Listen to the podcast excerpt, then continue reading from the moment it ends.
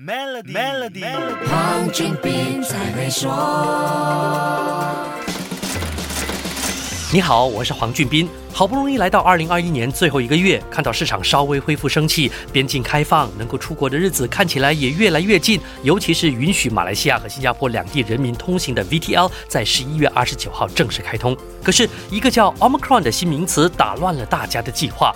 这是世界卫生组织 WHO 给新冠病毒最新变异毒株 B. 点一点一点五二九取的希腊文代号名字。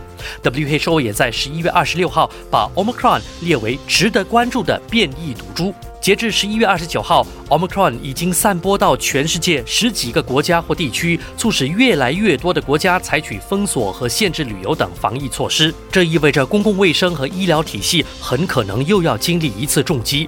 除了人民的生命安全问题，这一波变异毒株比之前的变异毒株更快引起世界的经济恐慌。当 Omicron 出现的消息公布，全球市场差不多都吓破了胆，股市、债券、外汇、石油都出现不小的震荡。上个星期五，美国十年国债收益率下跌至百分之一点五六，意味着相对低风险的美国国债的需求量正在增加。油价也被波及，布伦特和 WTI 原油双双下跌超过百分之十。新兴市场的股市走。势也是七零八落，印度股市跌了百分之二，泰国、新加坡、台湾、韩国等股市的跌幅介于百分之一点五至百分之一点六。货币方面，泰铢、印尼盾、新元、韩元跌幅在百分之零点三至百分之零点七。经过一个周末的沉淀，市场在这个星期稍微稳定回来。可是上星期五的情况发出一个信号，投资者因为 Omicron 快速远离风险较高的市场和投资工具。